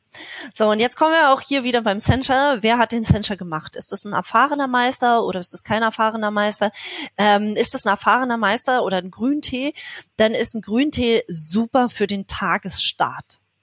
Du beginnst deinen Tag mit einem Grüntee und der bringt dich so in den Tag rein. Der gibt dir Energie, der gibt dir so, so den Kopf frei. Ähm, das macht er, also bringt dein System total in Schwung. Wenn wir mhm. jetzt den Oolong daneben stellen, es gibt auch grüne Oolongs, die machen ähnliche Sachen. Ähm, aber wir gehen jetzt mal von einem ausbalancierten Oolong aus. Also einer, der so zwischen ein Prozent Oxidation und 99 Prozent, der so ein bisschen in der Mitte liegt. Also er liegt so bei 40 Prozent Oxidation und ist auch vom Meister gefertigt. Der schenkt dir einen ruhigen Fokus. Und da mhm. gibt es, weil du gerade nach diesen beiden Tee fragst, es gibt ja. auch wieder eine Geschichte dazu. In einem Fitnessstudio okay. durfte ich mal Tee machen. Und es waren so junge Leute an meinem Teetisch und ich habe erst einen grünen Tee gemacht und dann saßen die schon, wie die Energie stieg und die rumgerannt sind und ich muss trainieren, ich muss was machen, Liegestütze hier, denn dort Klimmzüge dort und ja. dort hat ja noch einer der Bankdrücken gemacht. Und dann habe ich denen einen Oolong-Tee zubereitet. Mhm. Und dann merktest du, wie plötzlich Ruhe einkehrte. Also auch von der Bewegung her, so von der Art her, ist plötzlich Ruhe eingekehrt. Und einer sagte dann zu mir, Inga, ich bin total müde. Und ich sagte, nee, du bist nicht müde. Doch, sagte er, ich bin müde. Nein, sag ich, du bist nicht müde. Doch. Okay, sag ich, da hinten ist eine Matte, du legst dich hin. So, er ging hin, legte sich hin, kuschelte sich so ein und es dauert zwei Sekunden. Ich konnte mitzählen. Eins, zwei, zack. Inga, ja. du hast recht, ich bin nicht müde. Ja, sag ich. Viele von uns haben verlernt den Unterschied zwischen ähm, relaxed und müde. Ja. Es gibt diesen Unterschied, den gibt es nicht mehr. Entweder du bist relaxed und müde, also relaxed gibt's dann irgendwie, ist gestrichen. Ne? Und er war in einem super relaxed Zustand. Der hat sich dann hingesetzt und meditiert und er sagt, er war noch nie so schnell in seiner Meditation drin. Krass, okay. Verstehe. Also das ist so, so, so ein bisschen energetisch der Unterschied. Ja, das heißt, ähm, ich, Koffein ist ja nicht gleich Koffein, es ist ja in dem Fall auch Tein. Naja, ähm, doch, es ist schon das Gleiche. Es wirkt ja. nur durch die andere Zusammensetzung vom Tee wirkt es anders. Also wir haben dann, wir haben das Koffein und das Koffein geht nicht gleich boom nach oben, sondern wir haben Stoffe, die, die sozusagen den Anstieg viel, viel mehr verlangsamen. Mhm. Das heißt, du bist nicht, du trinkst nicht den grünen Tee und bist sofort drauf, ja. sondern es hält sich und flacht aber auch langsamer ab. Kaffee ist so, ne? Und mhm. äh, Tee ist eher diese langsamere Kurve. Aber Koffein an sich ist das gleiche. Von ja, der Zusammensetzung. Okay. Das heißt, es ist trotzdem in allen Teesorten Koffein drin, aber die Wirkung ist trotzdem sehr, sehr unterschiedlich, je nach ja. Sorte. Ja, also gerade bei den Oolong-Tees super spannend, weil die diese innere Ruhe geben und diesen, diese Klarheit nach vorne. Sehr, ja. sehr schön. Außerdem sind Oolong-Tees haben mit jedem Aufguss, du kannst Tees mehrfach aufgießen. Mhm. Ganz wichtig. Äh, mit jedem Aufguss hast du eine andere Geschmacksnuance drin und das hält deinen Fokus auch. Das hält deinen Fokus auch nach innen, weil du schmeckst jetzt anders, du riechst anders, du musst jeden Aufguss anders wahrnehmen, was wieder die, deine Sinne nochmal ganz anders schult. Ja, das ist echt spannend. Ich glaube, ich kann mich auch dran erinnern. Ich weiß nicht, welchen Tee wir hatten, weiß den wir getrunken genau. haben. Auf jeden Fall war es immer, guter. Ja, es war immer ein bisschen anders. Hm. Und es war auch so ein, so ein sehr angenehmer Fokus. Das, mhm. das kann man schon, kann, kann man schon so sagen. Und an, an was ich mich noch erinnere, war, das war wie so ein Kringel. Also es war so ein, du hattest das so eingepackt in so Papier mhm. und das habe ich auch noch nie gesehen. Das war halt sehr trocken mhm. und es war kreisrund geformt. Was ist, mhm. was ist das und warum das ist das Puerte. so? Ja, das war wahrscheinlich so ein Puerte. Äh, trinke ich übrigens gerade. Mhm. Was macht äh, der? Ein Puerte riecht schon sehr erdig und schmeckt sehr erdig. Ja. Der bringt dich quasi, der, der, der gibt dir die Erdung. Das ist sehr, sehr spannend. Äh, Mhm. Puerte gehört auch, und das war auch, deswegen haben wir auch den Chaga danach probiert, weil Puerte, ähm, den, den wir getrunken haben, den dunklen, das ist kein natürlich gereifter. Da gibt's auch eine natürlich gereifte, das sind die hellen Puers und dann gibt's die dunklen Puers. Und ähm, die dunklen Puers werden tatsächlich mit Fungiziden mit beziehungsweise besprüht, damit sie schneller altern. Okay. Und dieses hilft eben auch nochmal der Heilwirkung. Also in, in, in das ist eine Wertanlage. Also Puertes sind tatsächlich eine Wertanlage. Wenn du dir so eine Scheibe hinlegst, ich kann es ja mal zeigen, Ja. kann ja mal so eine so eine Scheibe zeigen. Warte mal. Mega ja, das war echt cool. Da ist der Teller. Kreisrund. So. Wie eine Frisbee-Scheibe. Genau, die altern halt mit der Zeit. Und warum sind die in so einer Form? Das ist eine traditionelle Form sozusagen. Die wurden durch diese Pressung transportierfähig gemacht. Okay. Also damals mussten die von Yunnan, Yunnan ist äh, der einzige Puerte, der kommt immer aus Yunnan, alles andere darf nicht den Namen haben. okay. Und das ist sehr nah an Myanmar. Und um über diese Grenze, über die Berge, über den Himalaya zu kommen, mussten die Dinge äh, passbar gemacht werden, sozusagen. Nur hatten die damals ein Problem, weil Grüntee schmeckt nur frisch. So, und Okay. äh, die haben das gepresst und quasi dann über die Pat- Passage gebracht und danach war es halt kein Grüntee mehr. Deswegen trinken auch übrigens die Engländer Schwarztee, weil die den Grüntee nicht trinken konnten damals, weil bis der da war, war der schon ah, okay. Ne? Aber Schwarztee ist dann was anderes tatsächlich. So sieht es aus. Sehr das spannend. ist mega spannend gewesen, habe ich noch nie gesehen. Knoppelhart, weil es getrocknet Ja. ist. Ja. Und Kannst du jemand mit? ja, gut transportierbar dadurch. Und Ja. was, was meinst du jetzt gerade mit Fungiziden? Also es gibt da Pilze in dem Tee, die den bearbeiten? Quasi. Also es ist so, dass ähm, die Tees normalerweise natürlich gereift werden. Also je mehr Jahre die auf dem Buckel haben, umso mehr verändern die sich. Deswegen Grüntee solltest du frisch trinken, weil er sonst seinen Geruch verliert und seinen, äh, seinen Geschmack verliert. Das ist dann kein Erlebnis mehr. Aber diese Tees sind tatsächlich so zubereitet, dass sie mit den Jahren reifen. Wie Käse, wie Wein, so ein bisschen. Und das ist tatsächlich auch eine, eine Wertanlage. So, nun haben wir aber ein, ein Thema, das ist, äh, die Nachfrage war so hoch zum bestimmten Zeitpunkt, dass es viele, viele Fälschungen gab. Okay. Da hat dann die chinesische Regierung das äh, tatsächlich sogar reguliert und hat gesagt, hier, ey, es gibt zu viele Fälschungen, dadurch gibt es Probleme. Diese Tees werden alle vernichtet und da wurden tatsächlich äh, viele Tees vernichtet und dann musste von vorne angefangen werden. Aha. Und dadurch wurde eben dieses Verfahren auch mitentwickelt, also ne, dass die äh, werden besprüht mit einem bestimmten Mittel und das hilft dieser Reifung, den Reifungsprozess. Das beschleunigt es. Das beschleunigt es, genau. Und der Tee verändert sich und wird dann eben dunkel. Ich weiß gar nicht, was habe ich hier? Habe ich einen dunklen oder einen hellen? Nee, das ist ein heller. Der gilt nicht. Aber das hier wäre ein dunkler. Also das ist dann wirklich schon fast. Muss gucken, ob Ja, ich hätte jetzt gedacht, dass Pilze den. Ah, okay. Ja, man sieht eine sehr dunkle, dunkle Blätter.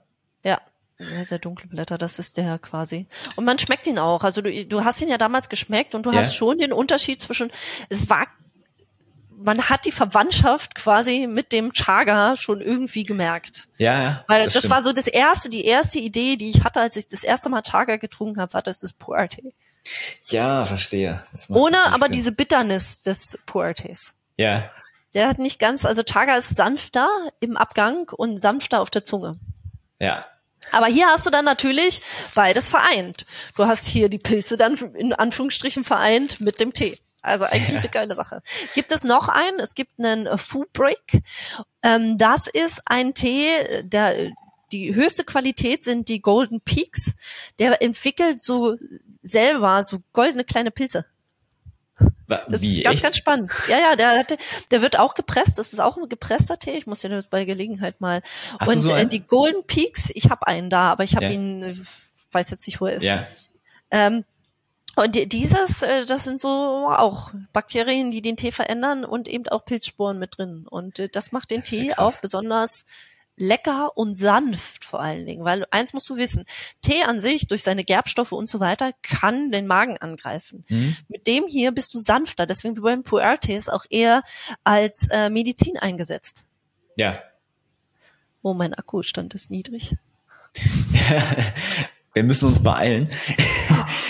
Ähm, aber es, wir haben, glaube ich, auch schon ganz schön viel gehört, aber es ist mega spannend. Also, dass jetzt Pilze da noch mitarbeiten in dem Tee, das macht's ja jetzt Gibt es. noch krasser. Es, ja.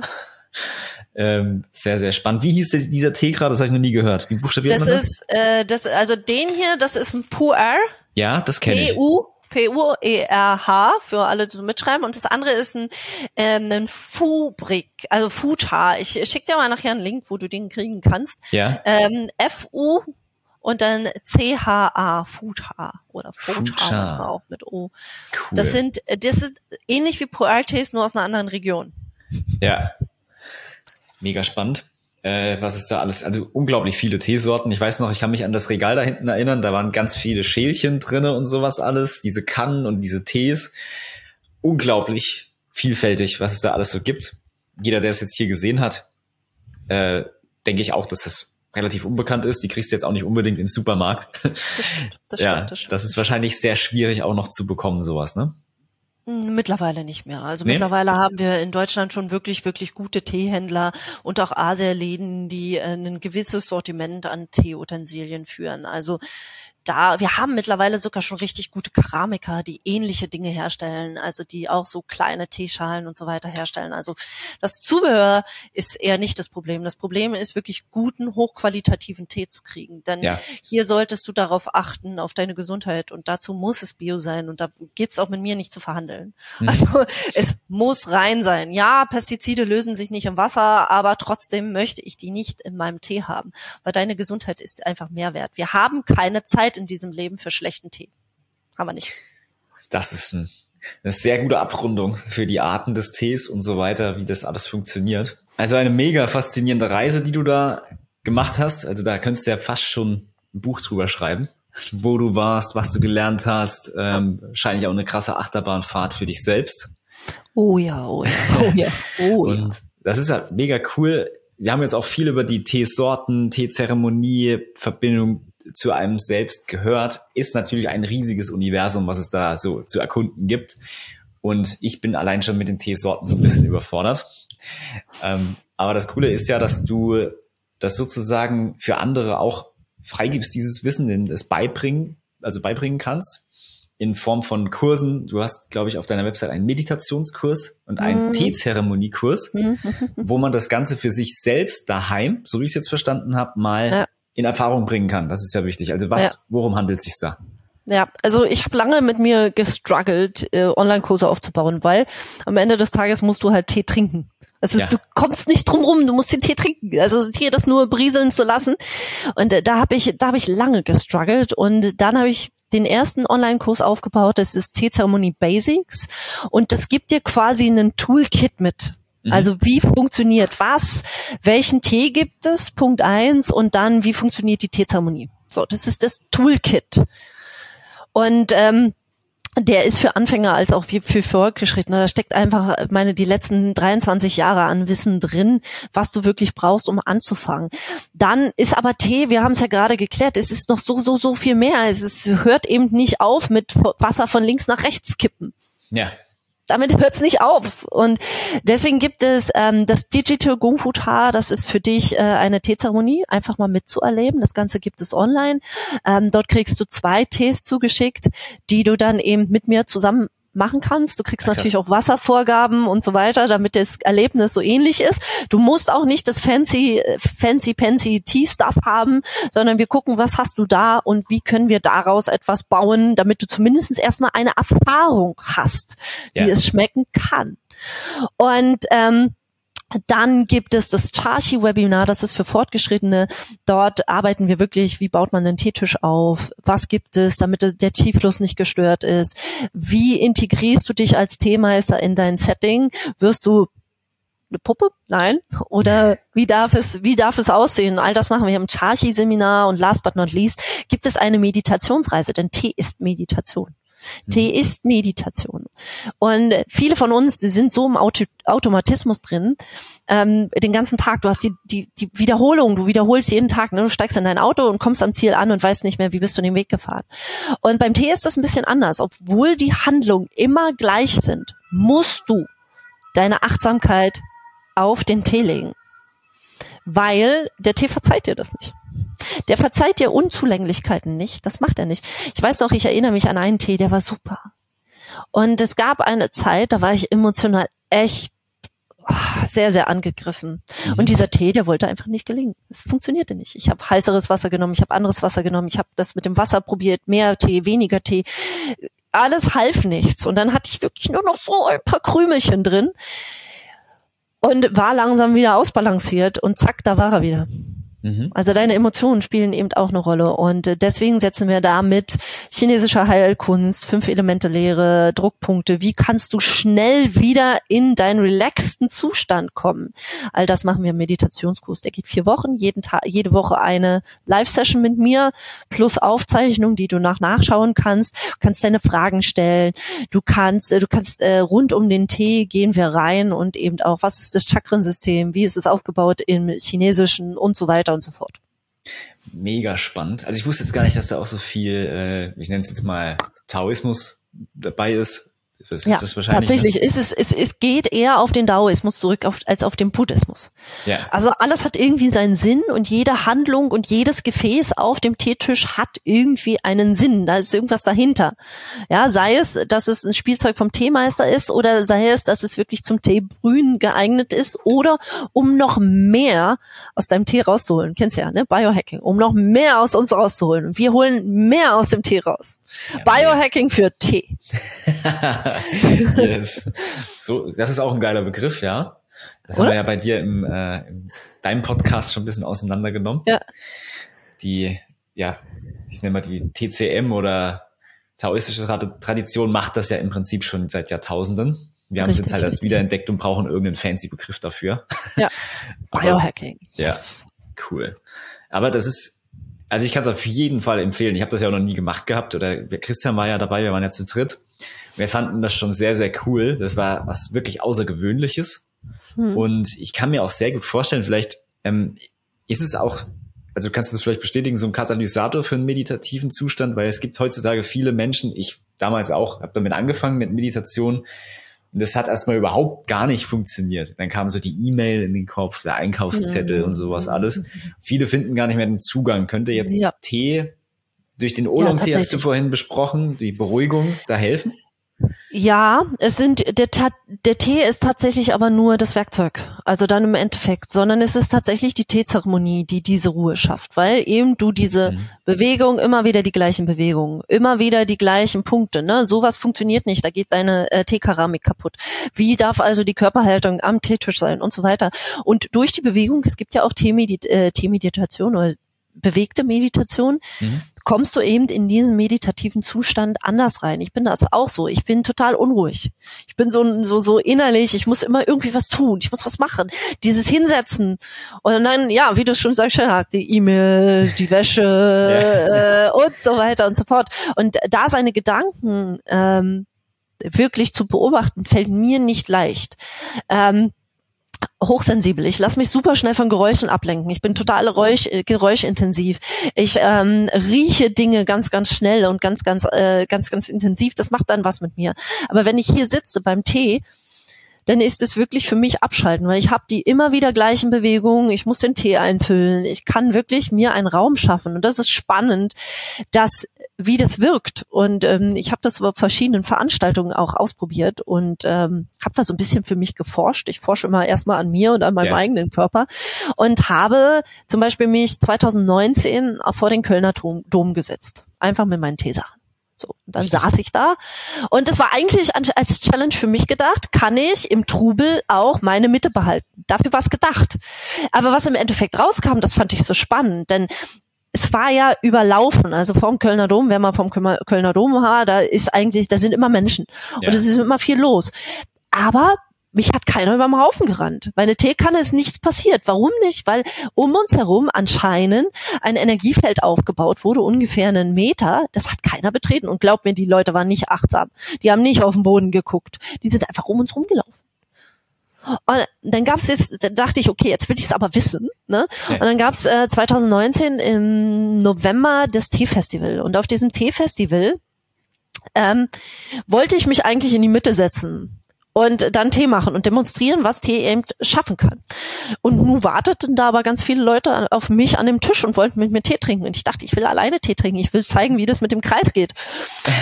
Also, was habe ich gemacht? Ich habe mir die Leute geschnappt und wir haben uns in die Mitte gesetzt und zusammen Tee getrunken. Und auch hier wieder, und da gibt es schöne Bilder, wie keiner diesen Kreis betritt. Also passiert irgendwas. Es passiert irgendetwas energetisches, mit der Teezeremonie. Und das finde ich spannend, das gebe ich gerne weiter und das ist so ein bisschen, dass du wieder deine ja, deine innere Balance auch wieder zurückkriegst. Denn da außen triggert uns einiges. Aber in dir ist die Wahrheit. Ja, also das ist jetzt natürlich das perfekte, der perfekte Übergang, weil bei uns geht's ja jetzt um das neue Produkt Balance, innere Balance. Das ganz große Thema, das abschließende, die letzte der großen vier Säulen, auf denen sozusagen mhm. das gesamte Fundament steht. Und T ist eine Verbindung zu dir selbst nach innen. Und alle, die im Workshop, im ersten Workshop dabei waren, der ist aber auch schon ein bisschen her, ich glaube anderthalb mhm. Jahre, da haben wir ja die erste Säule gehabt. Mhm. Da habe ich halt auch erzählt, wie das alles so funktioniert, dass wenn man sich halt auf die Dinge, die man sich fokussiert, zum Beispiel in der Meditation und visualisiert, die Dinge zieht man halt an. Ja. Und deswegen ist es unglaublich wertvoll, so, eine, so ein Energiefeld aufzubauen, weil man dann halt wie so ein Magnet wird für das, was man eigentlich will oder braucht. Und das erzählen halt auch viele Menschen aus unterschiedlichen Blickwinkeln. Es ist aber immer noch so ein bisschen unbekannt oder so ein bisschen, ja, wird es so spooky, als spooky, ein bisschen verschrien, esoterisch, ja, genau. ja. zu spirituell, nicht ja. sichtbar. Wobei, das auch mittlerweile kannst du ja die Aura beziehungsweise. Energie relativ gut sichtbar machen und auch das Veränderungen ja. da drin. Das stimmt. Das, das wäre mal spannend. Ja. Es gibt ja so vorher-nachher Sachen vor, äh, vor einer Meditation, nach einer Meditation mit ja. so äh, verschiedener Sensorik. Hm. Das ist ganz komplizierte Verfahren, wie man das so sichtbar machen kann. Gibt's aber. Und ein kranker Mensch hat halt wirklich so, eine, so ein Mini-Energiefeld, sieht man da, und ein sehr gesunder und auch, wenn es jetzt mal froher Mensch, gibt keinen, ich ja. finde keinen anderen Begriff, der hat ein relativ weites Feld. Und wenn man das durch eine Teezeremonie erreicht, ist es natürlich ein sehr, sehr krasses Tool, ähm, was mhm. man dann eben auch hat. Und das zeigst du anderen Menschen im Prinzip in deinem Kurs. Genau. Das ist schon geil. Also das findet man bei dir auf der Website. Wir verlinken das hier genau. unten und sonst über neue, äh, über neue Kurse wirst du halt immer auch, trag dich am besten in den Newsletter ein oder ja. komm in die WhatsApp-Gruppe oder die Telegram-Gruppe, weil dort kriegst du natürlich alle neuen Informationen. Den, im, im Meditationskurs möchte ich sehr eng mit euch arbeiten. Ich möchte mhm. so ein bisschen gucken, wie, äh, was brauchst du wirklich und welche Techniken könnten dir helfen und dann gebe ich dir so ein Toolkit mit. Das heißt, diese Kurse sind immer ein Monat und auch begrenzt Teilnehmerzahl und gehen immer so im Monat los und ähm, ja. darüber, dass du wirklich informiert bist, wann was losgeht. Ähm, am besten WhatsApp, Telegram oder der Newsletter, ja. Ja, cool. Dann hast du, hat man auch den Austausch mit anderen in der Telegram-Gruppe? Ja. ja. das ist natürlich ja, ja, nochmal wertvoller. Also ich würde alles machen. Newsletter, dann hat man so, so immer wahrscheinlich im Überblick, was jetzt so passiert ist mhm. in den Wochen und live bist du im WhatsApp dabei? Äh, tatsächlich. Also WhatsApp-Gruppe kriegt jeden Morgen von mir einen Morgengruß und so ein paar Gedanken zum Tag. Per Video? Äh, per Video. Yes. Per Video. Ja, das genau. ist dann natürlich. Und ähm, der Newsletter, ich versuche es ja, dass wirklich, dass ich nicht überfordernd bin. Ja. für meine, für meine Newsletter-Abonnenten, so dass ihr wirklich gesetzt und gezielt immer mal Updates kriegt, was ist wo bei mir los, wann gibt's eine Live-Session, welche Kurse gibt es, äh, welche Tees sind gerade aktuell äh, ja. am besten zu vertragen. Ne? Es gibt jetzt die Spätsommerbox als Teebox, weil zum Beispiel jetzt noch Grüntee zu trinken, das fällt sensiblen Leuten sehr, sehr schwer weil das zu viel Push ist, zu viel Energie ist. Und welche Tees sind jetzt wirklich gut? Das gibt's dann in der Spätsommerbox oder mhm. ja, genau. Also individuell auf euch abgestimmt. Sehr, sehr cool. Also wenn ich den Basic-Kurs, nenne ich es jetzt mal, mache, wirklich den Einführungskurs wird jetzt für die meisten hier am interessantesten sein. Dann kriege ich ja. Tee von dir nach Hause geschickt. Äh, vielleicht von, auch Basic, von der Teezeremonie Basic nicht, da kriegst du aber eine Liste mit den besten. Teehändlern. Okay. Mit dem, also mit den Teehändlern, äh, die, von denen ich selber auch Tee kaufe und natürlich auch äh, für mich, von mir, welchen Tipp ich aus meinem Shop für dich als Anfänger jetzt habe. Ja. Wenn es um die Teezeremonie geht, das Digital Kung Fu Cha, dann kriegst du, ja, da kriegst du zwei Tees zugeschickt, damit wir die Ach, wirklich cool. zusammen trinken können und wirklich daran feilen können, so noch ein bisschen das Beste rauszukriegen. Und dann treffen wir uns in Zoom und machen das genau. gemeinsam. Das ist genau. ja mega krass. Eine digitale Teezeremonie bietest du an? Ja. Ja. Funktioniert. Mega Gut. cool. Also dann hauen wir das auf jeden Fall hier unten in die Show Notes rein. Einmal die Kurse, die es gibt und mhm. einmal auf jeden Fall WhatsApp, Telegram oder Newsletter, was halt am besten gefällt, je nachdem, wie interaktiv man es mag. Ja. Und dann hast du auch viele Veranstaltungen auf deiner Website und so weiter, kann sich jeder mal durchklicken. Absolute Empfehlung von uns. Wir haben ja selber schon mitgemacht vor zwei Jahren. Und äh, auf jeden Fall eine sehr, sehr coole Story, die du da erzählen kannst und was du vermitteln kannst an andere Menschen. Richtig, richtig cool, weil das wollen wir ja auch. Wir wollen das zeigen, dass es da draußen ganz viele Menschen gibt, die Ganzheitlichkeit leben, die ihre Kraft der Natur gefunden haben. Bei dir war es der Tee. Das ist ja unser Slogan, mhm. Power for Nature. Das ist jetzt natürlich wieder ein ziemlich cooles Beispiel, äh, wie du das lebst, wie du das machst. Deswegen mhm. vielen, vielen Dank, dass du hier dabei warst bei uns. Und wenn du jetzt noch ein Schlusswort hast an die Leute, die hier zuhören und zusehen, haus gerne raus. Ja, mein Schlusswort für dich wäre äh, Erfahrung sammeln. Sammel so viel Erfahrung wie nur, wie nur möglich und gleich die mit dir ab. Lass dir nichts von außen sagen, sondern wirklich geh in die Erfahrung. Ja. Mega schön. Inga, vielen Dank, dass du da warst. Bis zum nächsten Mal. Bis zum nächsten Mal. Danke Ciao. fürs hier. Tschüss. Vielen, vielen Dank für das Hören oder Sehen des Powerful Nature Podcasts. Das freut uns wirklich sehr. Deswegen möchten wir dir was schenken.